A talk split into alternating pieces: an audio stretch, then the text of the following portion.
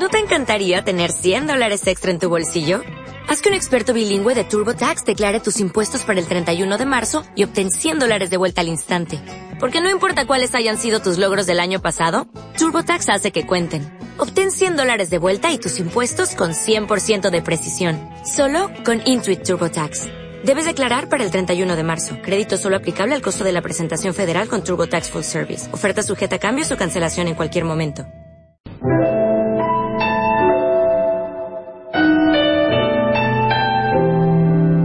Diciembre 2013. These are a few of my favorite things.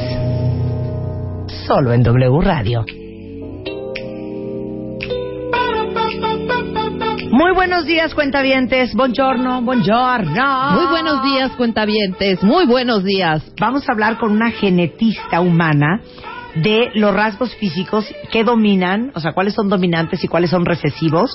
O sea, el color de pelo, el color de ojos, quién puede hacer la lengua de taquito y por qué, Qui- quién es dominante y quién es recesivo. ¿A el quién te pareces el- el más? ¿A tu papá o a tu mamá? Exactamente. Pero vamos a empezar con algo que es una joya y es un homenaje a todos los cuentavientes que han sido víctimas de este programa. El día de hoy, por primera vez en la historia de W Radio, hipocondriasis.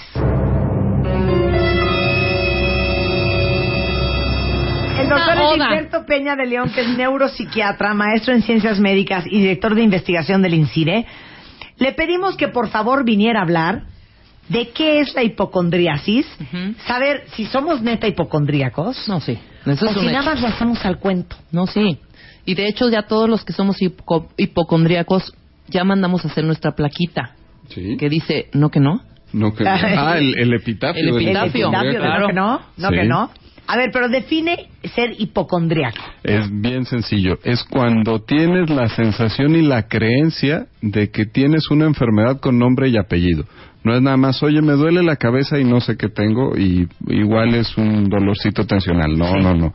Es, tengo un tumor en la cabeza que se llama fulano de tal, se llama glioblastoma multiforme y por favor háganme un estudio para quitármelo. A ver, pero entonces hipocondriaco sería, porque entonces creo que sí estamos aplicando tú y yo. A una persona le duele la cabeza. sí. Alguien que no es hipocondriaco dice, me duele la cabeza, voy a tomar un poco de paracetamol. Alguien hipocondriaco diría, me duele la cabeza. Tengo la presión alta. Me late que, ¿sabes qué? No. Y si me da una, un aneurisma, igual y traigo un rollo aquí de presión alta, cuidado, me da un infarto cerebral, me está doliendo la cabeza cañón, esto es algo malo. Sí. Dios de mi vida, le voy a hablar al neurólogo. Así es el hipocondriaco. Y alabaos el internet porque no tienen que llegar ni al neurólogo. Sí, claro. Empiezas a ver todos los síntomas. A ver, síntomas aneurisma. Síntomas presión alta. Síntomas. Entonces ya vienes, vas viendo todas las síntomas. Entonces Claro. ya eres tú doctor y paciente al mismo tiempo, que es peor. Sí, empiezas a googlear y te encuentras todo y entonces ya te vas derechito al servicio de urgencias. Por favor, ya leí que me tienen que hacer el estudio fulano de tal con contraste y me lo hacen ahorita ya, porque me muero. De Pues- hecho, nos acompaña Laura. Sí. Laura es una mujer valiente que viene a dar su testimonio Ajá. de hipocondriasis. Mana, Hola, buenos días. bienvenida al club. Bienvenida al club. A ver, pero explica cómo eres. A ver, eh, sí, yo soy fanática de Google y de, to- y de Ajá. todo lo que... O sea, me duele el estómago, entonces en automático creo que puede ser un cáncer de colon. Ay, cállate. Sí. Y entonces busco toda la sintomatología del cáncer de colon. Y entonces ya veo que de 10 a lo mejor aplican 6. Y ya decidí que entonces lo que sigue es hacer una cita con el gastro para que me mande a hacer los estudios pertinentes. Por supuesto, no todos los gastros o los gastros eh, profesionales te dicen que estás loca y que tienes una colitis o un dolor de estómago común y corriente, hasta que encuentras a uno que se apega de tu alma y te manda a hacer el um, Endoscopía. endoscopía, No, la colonoscopía, Claro. y el contraste, y entonces ya te das cuenta que no tenías eh, cáncer de Cáncer colon. de colon. Pero ya gasté del y estómago, invertí. Claro. sí. A ver, dame otro ejemplo. Otro ejemplo. A ver, eh, mi mamá murió de cáncer en el esófago y tenía, eh, pero finalmente lo que la mató fue un infarto. M- Murió en mi casa. Y ella empezó a sentirse mal en la mañana, se levantó, tomó su café, se empezó a sentirse mal, tengo náuseas, no siento las manos, estoy mareada y lo que siguió fue un infarto fulminante y murió en O sea, ya nos dio tres síntomas. Rápido. Si no, no, creo- no le dio tiempo ni de darse cuenta que le estaba dando un, in- un infarto. Bueno, eh, a mí un día eh, estaba yo de tratamiento con el doctor y empecé con un ataque de ansiedad porque me sobredosifiqué, ¿cierto? Ujú, Se equivocó un poquito Me con la equivoqué dosis. con la medicina y empecé con un ataque de ansiedad. Entonces me empecé a respirar rápido, a hiperventilarme, Opresión. o- en el opresión pecho. en el pecho, dolor en el brazo izquierdo, dolor en el brazo derecho. Y aquí el síntoma que me puso mal fue que se me durmieron las manos. Y entonces yo en ese momento me acordé de mi mamá cuando me dijo, es que se me durmieron las manos, que fue de las últimas cosas que ella me comentó. En ese momento le hablé a Dilberto y le dije, me estoy muriendo, me está dando un ataque, me está dando un infarto y terminé en el hospital, En urgencias. en urgencias. Wow. ¿Y qué era? Ataque de ansiedad. Un Sí, ataque, un ataque de de ansiedad. ansiedad. Porque se te pasó la dosis de la medicina. Exactamente. Es correcto. O sea, neta, tú acabaste con Edilberto por tu hipocondriasis. Eh, por, es que ese es uno de los puntos interesantes. La hipocondriasis es un diagnóstico, pero generalmente es un diagnóstico asociado. Entonces viene asociado a un trastorno depresivo, viene asociado a un trastorno de ansiedad, y entonces como parte de esas manifestaciones desarrollas la hipocondriasis. O sea, la hipocondriasis es el síntoma de algo más profundo. Ajá, siempre le tienes que rascar, no nada más es, ah, voy a trabajar tus creencias para hacerte entender que no. De hecho, con un paciente con hipocondriasis tú funcionas como el jefe del tratamiento. O sea, ¿qué, qué fue lo que hizo bien Laura ese día? Me habló, podía haber buscado cardiólogos en la sección amarilla e ir directamente a urgencias. Y no, lo que hizo fue me habló y entonces uno determina el riesgo y le dice, a ver, espérate, tómate esta medicinita, espérate un ratito, nos esperamos cinco minutos, vemos qué hacemos. O con el ejemplo que decíamos del cáncer de colon es, a ver, bueno, vamos a pensar que si suenan cascos, pensemos en caballos, no pensemos en cebras. Entonces puede ser colitis, tómate este tratamiento, haz una dietita, luego vemos para el estudio, porque si no los pacientes gastan, gastan, gastan. Sí, un dineral. Y cuando vas con el doctor, pues el doctor se cubre. Digo, aquí estamos en México, pues si estuviéramos en Estados Unidos, inmediatamente te dejan ir toda la batería de estudios porque si sí tenías el cáncer y no te lo detecté, me demandas Claro. y me sacas una millonada. Pero dime una cosa, normalmente la, la hipocondriasis va, va junto con pegado con qué? Con ¿Depresión? Depresión y ansiedad. ¿No Son puede los ser dos. con ansiedad solito? Sí, también. No, no, no. Eh, es correcto. yo muy ansiosa, depresiva no tanto. No, Sería yo sí depresión ansiosa. y o Ajá.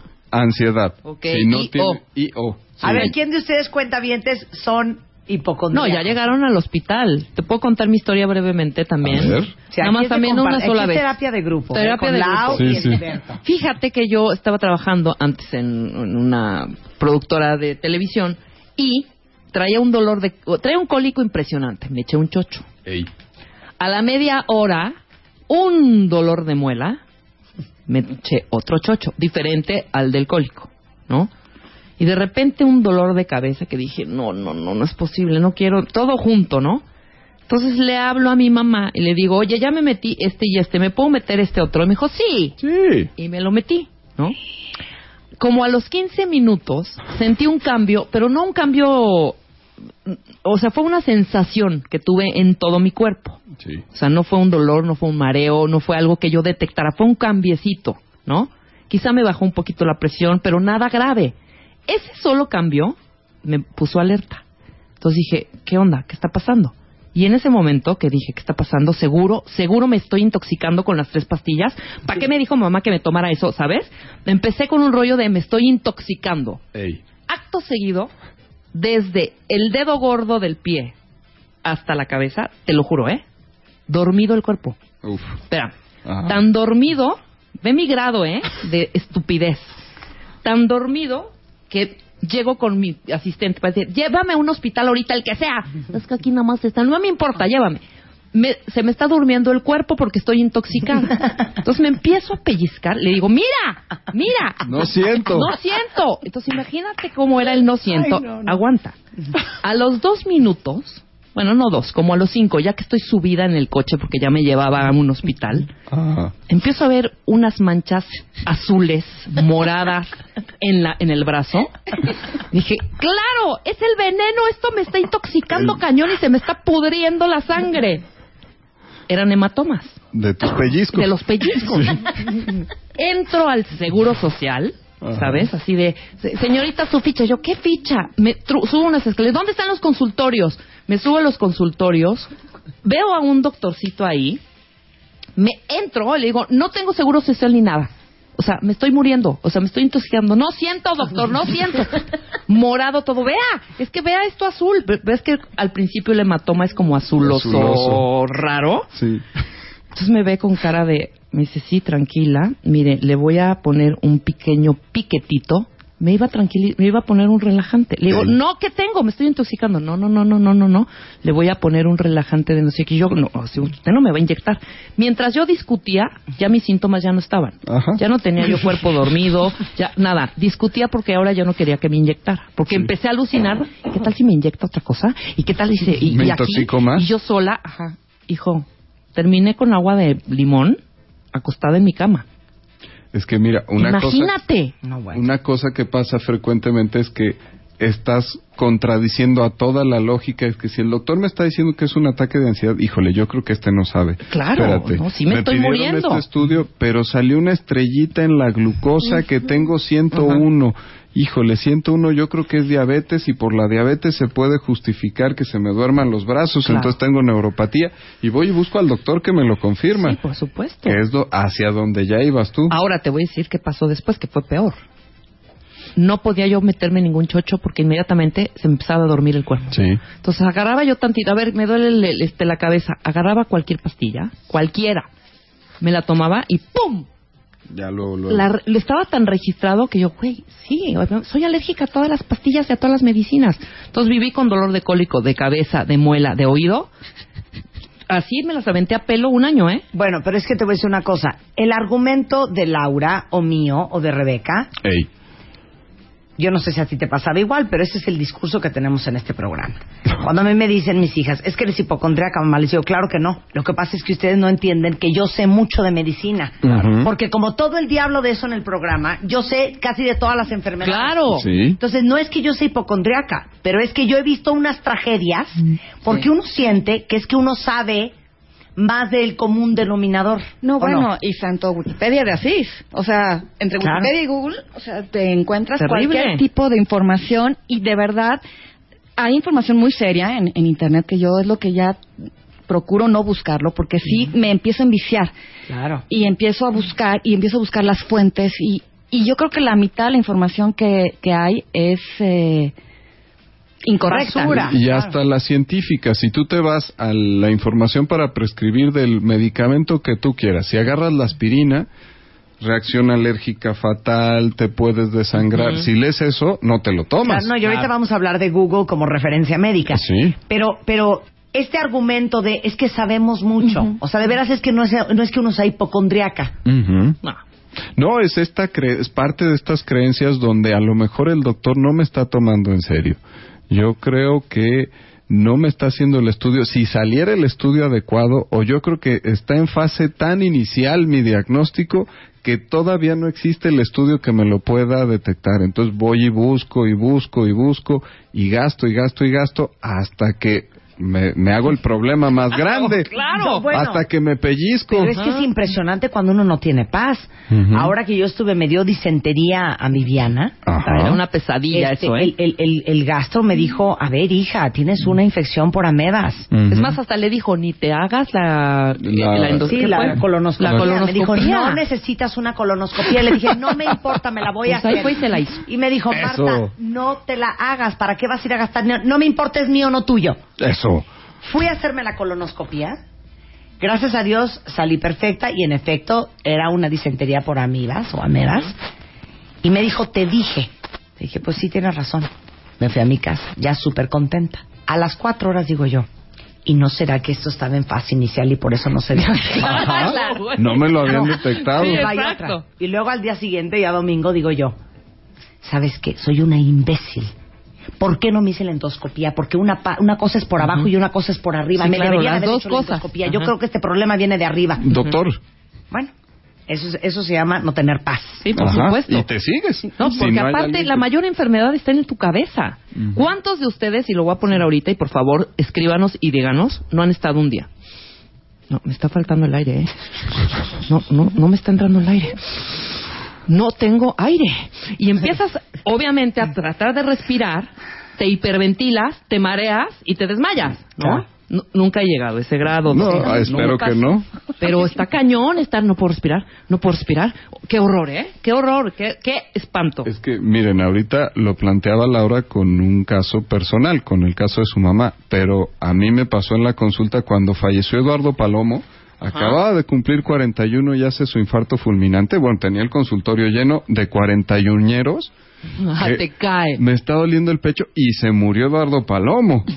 Entonces, cuando pasa algún tipo de tragedia que es como muy pública, empieza la gente a integrarlo también a sus síntomas y de ahí se siguen.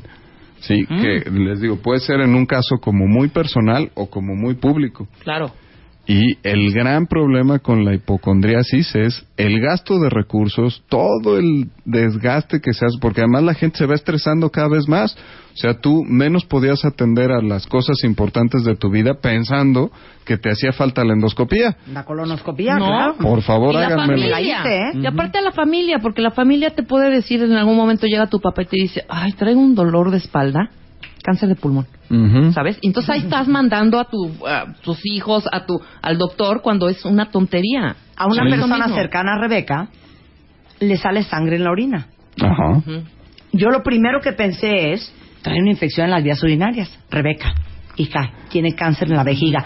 No tiene cáncer en la vejiga, hija. ¿Qué tal Es que esto no es normal. Güey, es una infección. Vas a ver que no es nada, hija. Con cualquier chocho se lo van a curar. Ujú. Me hablaba al día siguiente. Hija, te digo una cosa, sí estoy súper preocupada, le volvió a salir. Hija, ¿no será que tiene algo en el riñón? que no, hija, tiene cáncer en el riñón. Así me trajo tres días, ¿eh? Y fue una infección en las vías urinarias. Infección de vías Les digo, pensar en caballos en lugar de cebras. La última que me pasa frecuentemente en el consultorio, ¿han visto las obleas que venden cuando hay mucho tráfico y las venden ahí entre los coches en el periférico? Sí. Bueno, esas obleas, por el colorante que tienen, te pintan la orina de anaranjado. Claro.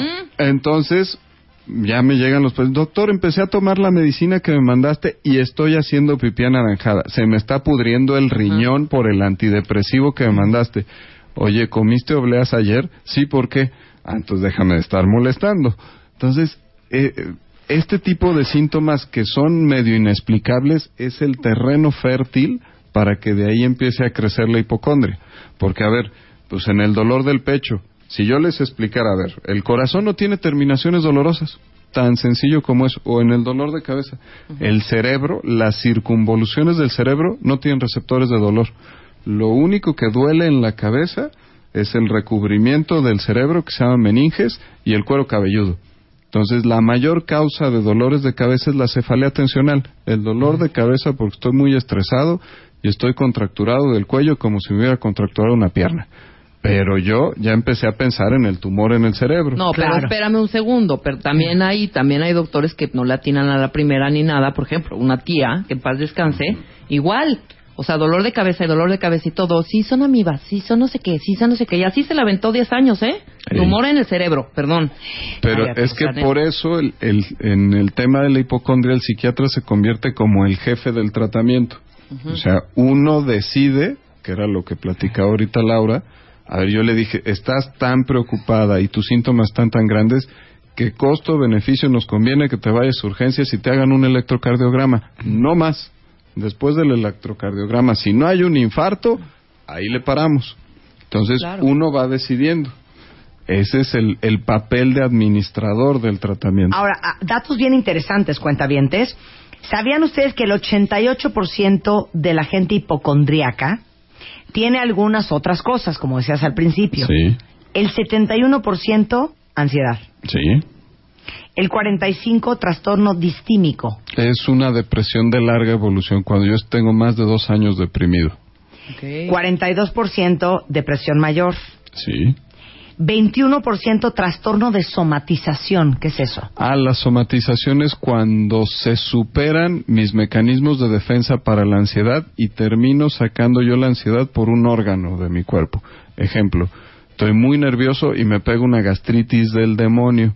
Entonces estoy, en lugar de lidiar contra toda la ansiedad que me le está generando el medio ambiente, prefiero lidiar con dos ranitidinas, una dietita especial y mi gastritis. Claro. Esa es la somatización. Bueno, regresando del corte, todo el cuadro clínico de las personas que somos hipocondriacas, porque esto afecta hasta la familia. Para todos los que están ahorita tuiteando de que su mamá se ha vuelto súper hipocondriaca, tiene que ver la hipocondriasis también con el paso de los años y uno se va poniendo peor con la edad. Eso al volver, no se vaya. Paramos un momento y ya volvemos. Más Marta de Baile en W. Marta de Baile. Ya regresamos.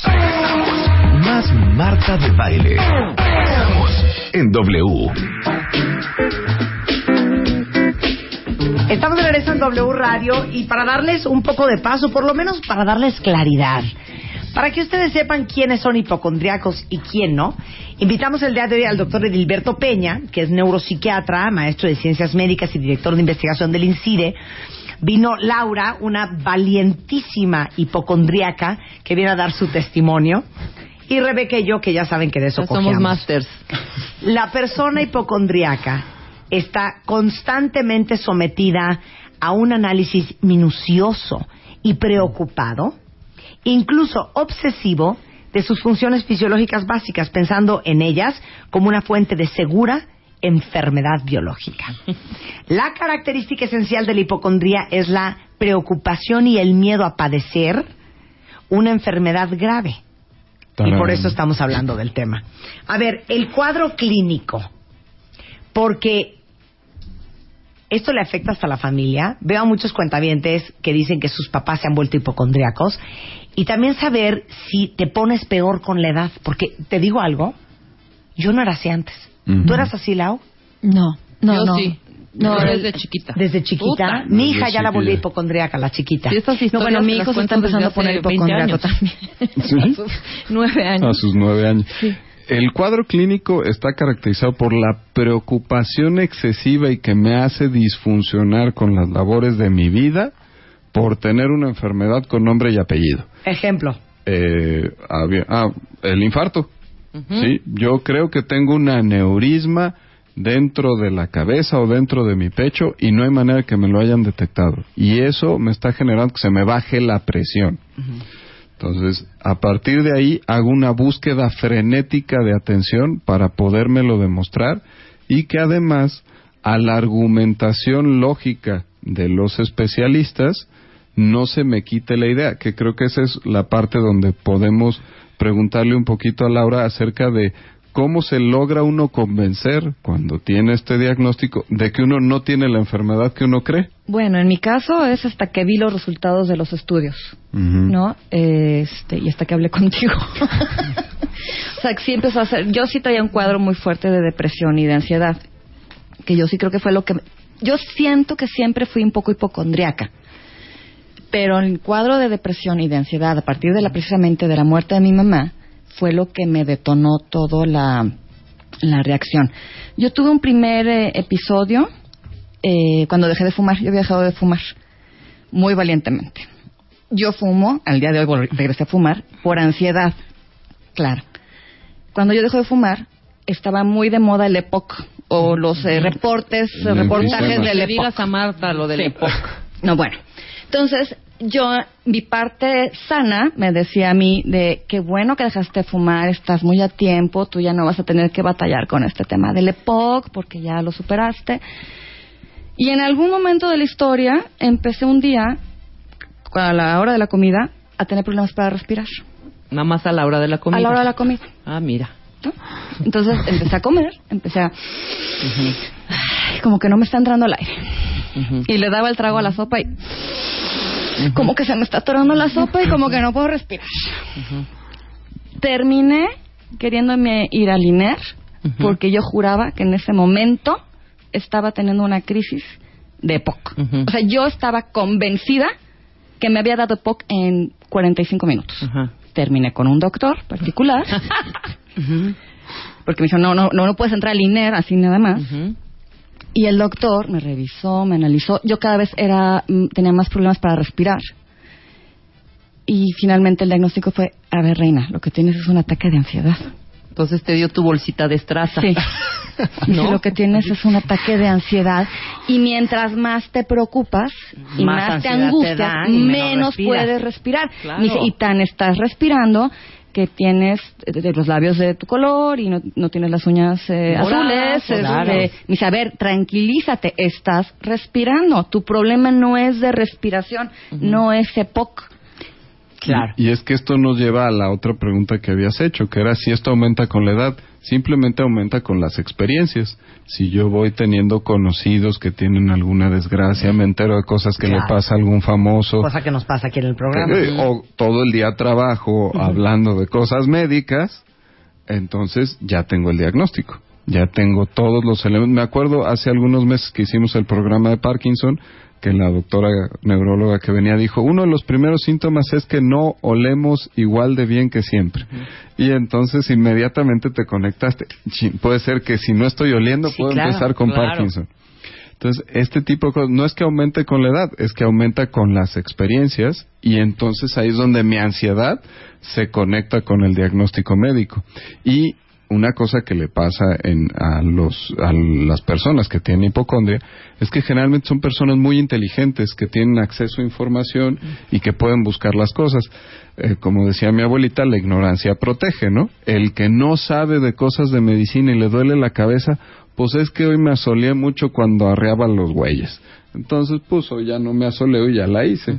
Pero cuando tengo acceso a la información, le busco, ya me tomé el superanalgésico último que salió en la tele Y no se me quita. y no se me quita y le pido permiso a mi mamá para tomarme otros dos, entonces empieza a crecer la ansiedad de una manera espectacular hasta que desencadenas otros síntomas físicos, como decía bien Laura ahorita, por toda esta ansiedad me puedo desencadenar más síntomas físicos. Claro. Y eso se encadena hasta que no se para, hasta que ves las pruebas evidentes de que no lo estás teniendo. Y aparte es la interpretación errónea de cosas bien pequeñas, de cosas normales. Por ejemplo, ¿a quién no le ha dado un aire en el pecho? Que sientes Sí. como una puñalada. Ah, bueno, Rebeca dice me está dando un infarto. ¿Me entiendes? Para cualquier otro es un aire. Claro. O te sale un lunar y automáticamente juras que es de cáncer. O tienes una pequeña herida y ya juras que tienes quién sabe qué otra cosa. Eh, o de repente tienes taquicardia y dices me va a dar un infarto. O de repente sientes una punzadita en algún lado o un ticito en el ojo y dices, claro, Parálisis facial. tengo una parálisis facial. Exactamente, claro. No, es que, ¿sabes? Un error que cometen médicos de otras especialidades cuando va a consulta a alguien con hipocondria es decir, no tienes nada. Claro. Porque probablemente sí tengas algo. Si tengo un dolor abdominal, y lo más probable es que no tenga cáncer, pero probablemente sí tenga colitis y requiera tratamiento. Exacto. Sí, pero ¿por qué pensamos en lo peor? Ujú. Sí, es esta preocupación exagerada por tener la enfermedad. Pero necesito una de las primeras partes del tratamiento es esta aproximación empática, lo que hizo tu doctor contigo. No te dijo, a ver, tienes amibas, no me estés fregando. Hizo una aproximación empática contigo, te dijo, oye, ya estás en tratamiento, tranquila. Es que lo necesito. Espérate un par de días y vemos. No te dijo, no tienes nada, estás alucinando. No, ya tienes tus amibas, ya te puse el tratamiento, espera. Tú le ganaste. Sí, yo le gané. Yo no tenía paz. De veras, yo no tenía paz hasta hacerme la colonoscopía. Ahora, hablábamos Laura y yo, que somos las que tenemos hijos, Ey. que tanto tu hijo como mi hija ya se han vuelto hipocondriacos. Sí. ¿Se pega? puede haber conductas aprendidas. La ansiedad tiene cierto factor de heredabilidad y además se aprende el manejo familiar de la ansiedad. Pero les decía que son generalmente personas preparadas, inteligentes. Entonces, pues sus hijos van a estar en la misma sintonía y es muy probable que empiecen a interpretar síntomas y ven lo que pasa con la mamá y ven que se toma la medicina y se pueden hacer conductas aprendidas. Digo, Laura no me había dicho que, que su hijo ya estaba haciendo algunas conductas aprendidas, pero no es nada del otro mundo. Bueno, tú, tú, yo ya, ahorita me acaba de caer el 20, ya sé por qué yo soy así. Ahí va mi abuela. en 1972 Nada más. Le dio gripa Entonces el doctor le dijo, báñese por ahí de las 11 de la mañana, cuando ya hay solecito y ya está más caliente, para que no se enfríe, porque tenía gripa. Ujú. En el 2005, si daban las 11 y mi abuela, por alguna razón, no se había podido bañar, ya no se bañaba. Ya no se bañaba. Porque en el 72 el doctor le dijo que le podía dar algo. Aparte, así te decía, el doctor me dijo que me podía dar algo si yo no me bañaba cuando había sol. Abuelita, era porque tenías gripa. No me voy a bañar. Y no se bañaba si ya pasaban las 11. Ya a las 12 ya no se bañaba. O no se bañaba a las 10. Ya a las 2 de la tarde menos. Pero porque se quedó con esa idea. Claro. O por ejemplo, abuelita, pero es que píntate el pelo. No, ni quiera Dios. Mi prima, la fulana de tal, en el 61, cayó redonda en el salón de belleza cuando le pintaron el pelo. Abuelita, lo que pasa es que esos tintes de aquella época tenían mercurio y plomo y otras cosas, pero ahorita la tecnología, no, no, muchas gracias. Y no se pintaba el pelo. Se consolida la creencia errónea y se convierte en un patrón familiar. Entonces ya en tu familia, el que no se bañaba antes de las 11, le iba a dar neumonía y tenía que ir al hospital Claro. corriendo. Y ya, bueno, ahorita lo dices como broma, pero seguro en algunas generaciones de la familia era un constructo hecho y derecho. Por supuesto. Nadie se baña Ahora- después de las 11. ¿Cómo afecta neta a la gente? Porque ahorita estamos hablando nosotras que, bueno, mal que bien, ahí la llevamos. Sí, exacto. Pero hay gente que deja su vida entera económica trabajar. en hospitales, en laboratorios, este, en consultas. ¿Tu hermana gastabas un dineral? Sí, claro. O sea, ¿qué es un dineral? Pues bueno, a ver, una colonoscopía en un hospital privado te está costando 15 mil pesos. aproximadamente. Más el doctor, ¿no? 20, 22 mil. Pues sí, entonces este pues hay que calcularle. ¿no? Sí, de más 22,000 en radiografías, 18,000 en 14,000 más en el 10,000. estudio de los 33 mil elementos de la Elementos. química sanguínea cada seis meses, porque pues nos saquen, a- nos vaya a salir alguna sangre. Este, sí, sí es como constante el, el gasto en El en último médico, ¿no? marcador genético que encontramos que puede dar el cáncer de, de colon, entonces ya estamos buscando, por favor doctor, hágame el marcador genético. Vele sumando. Sí, sí, no, a ver, económicamente y emocionalmente sí es un desgaste. Eh, a mí sí, sí me ha ayudado mucho el tratamiento. Yo creo que liberando el tema de la depresión, se liberó mucho el tema de la eh, Hipocondriasis. Eh, sí me siento mucho mejor, sí ya no lo tomo con tanto drama, sí ya me, me obligo a no estar buscando información en internet, porque de verdad esa era mi Biblia, ¿eh? Ya ya es un acto consciente de no no lo voy a hacer, no voy a revisar los medicamentos. Si Claro. me mandan un medicamento, estoy tratando de confiar, tratando, que me cuesta mucho trabajo, en el criterio del doctor. Claro. Porque antes también lo que hacía era revisar todo el Vademecum. todo, efectos sí, todo el efectos secundarios y efectos del adversos.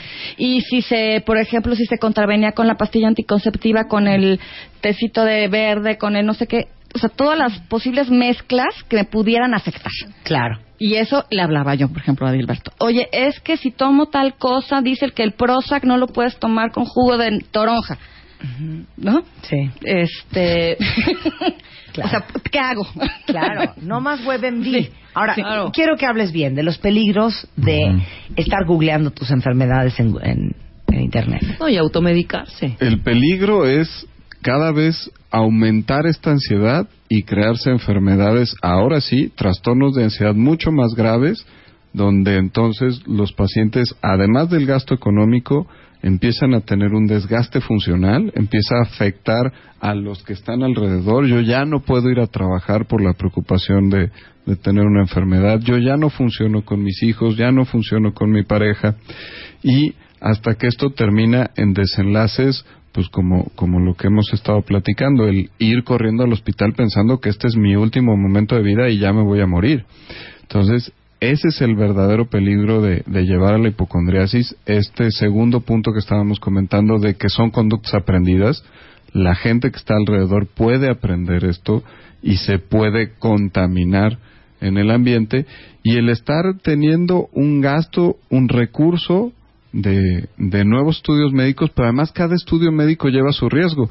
No sé si ahora que platicamos de la colonoscopia les hacen firmar un deslinde de responsabilidades porque pueden pasar cosas. Entonces puede haber complicaciones por enfermedades que ni uno tiene o por medicamentos que me empiezo a tomar o que me receta un doctor de buena fe creyendo que me puede ayudar y entonces de veras puedo tener una intoxicación como la de Rebeca por estar tomando medicamentos que no necesito.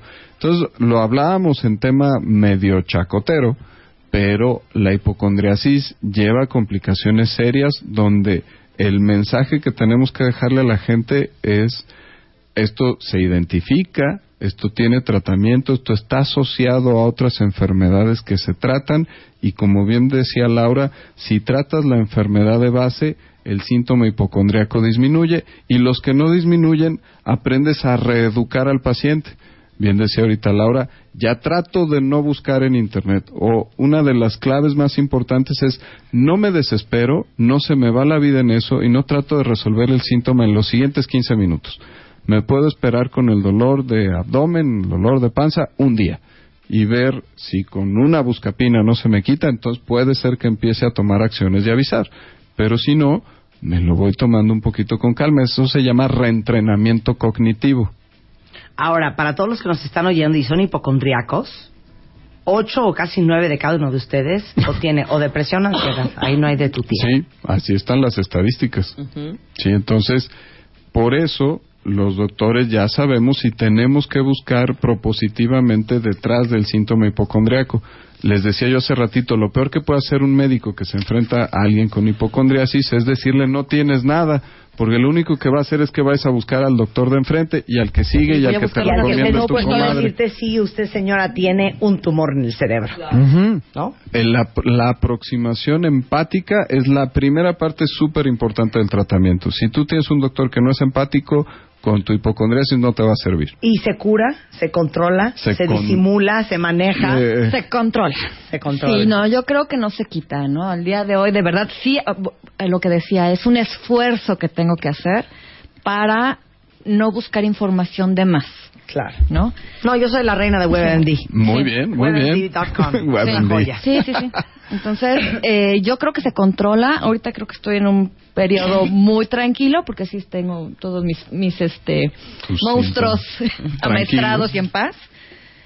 Pero, pero no, a ver, no, no es fácil. Ya volviendo un poco al, al tema ya serio, sí te llevas entre, entre las patas, como se dice mucha gente. A mí- yo me estoy llevando, o me estaba llevando entre las patas a mis hijos. Este episodio del hospital, por ejemplo, eh, no tenía yo gente que me asistiera en casa. Eh, mi esposo tuvo que dejar a los niños solos en casa, irme a dejar al hospital, regresar por los niños. hija, un desmadre. Claro, eh, día de día de muertos, no había nadie en el hospital. eh, no, fue una tragedia. Y sí, a mí una de las cosas que me hicieron reaccionar fuerte fue abrir los ojos en la camilla del hospital y ver a mis pobres dos chiquitos aterrados en la puerta de urgencias, pensando que Por su mamá se moría. su mamá, sí, claro. que también tú también, Sí, no, bueno, ya sí. no. No, y luego la culpa posterior. ya Claro, eran dos días y yo no quería ver a la cara a nadie. Sí, claro. ¿no? Porque yo me sentía muy mal físicamente. Sí, pero, pero además, o sea, que mis hijos era de mamá, no te vas a morir. No, mi vida, no me voy a morir. O sea, sí te entra. Ah, yo estaba muy culpable, muy Sí, culposa. no. Y ahora, por ejemplo, que, que comentaba, ¿no? De mi hijo. Hace poco un, un compañero tuvo un cuadro de apendicitis. Uy. Eh, le sacaron el apéndice, fue mi hijo fue a verlo al hospital y a las dos semanas o a la semana y media empezó mi hijo con que le dolía el estómago. Él ya se había diagnosticado que tenía apendicitis. Claro. Claro.